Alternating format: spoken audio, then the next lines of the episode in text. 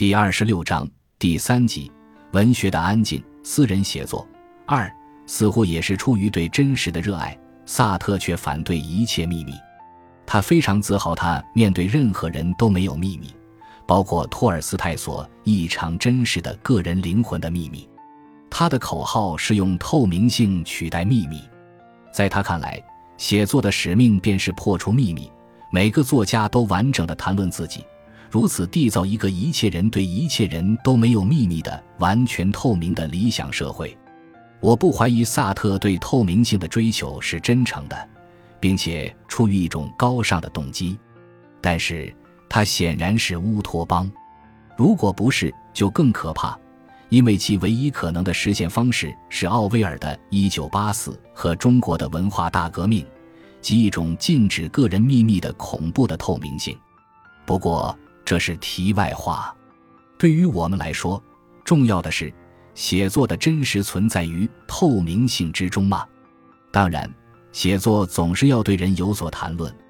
在此意义上，萨特否认有为自己写作这种事。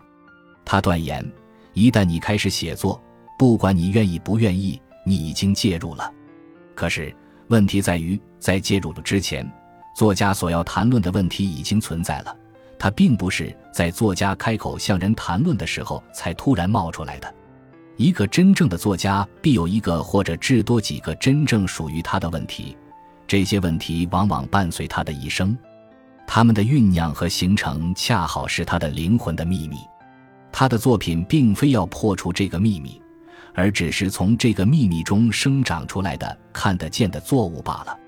就写作是一个精神事件。作品是一种精神产品而言，有没有真正属于自己灵魂的问题和秘密，便是写作的真实的一个基本前提。这样的问题和秘密会引导写作者探索存在的未经勘察的领域，发现一个别人尚未发现的仅仅属于他的世界。他作为一个作家的存在理由和价值就在于此。没有这样的问题和秘密的人，诚然也可以写点什么，甚至写很多的东西。然而，在最好的情况下，他们只是在传授知识、发表意见、报告新闻、编讲故事，因而不过是教师、演说家、记者、故事能手罢了。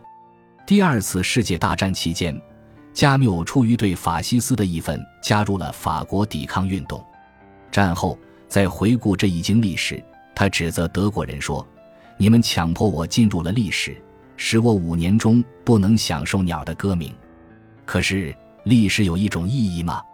针对这一说法，萨特批评道：“问题不在于是否愿意进入历史和历史是否有意义，而在于我们已经身在历史中，应当给他一种我们认为最好的意义。”他显然没有弄懂加缪苦恼的真正缘由。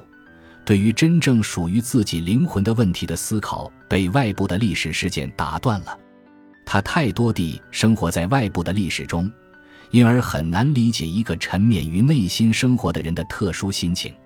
我相信萨特是不为自己写日记的，他的日记必定可以公开，至少可以向波伏娃公开，因此他完全不会有托尔斯泰式的苦恼。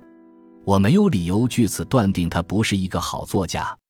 不过，他的文学作品，包括小说和戏剧，无不散发着浓烈的演讲气息。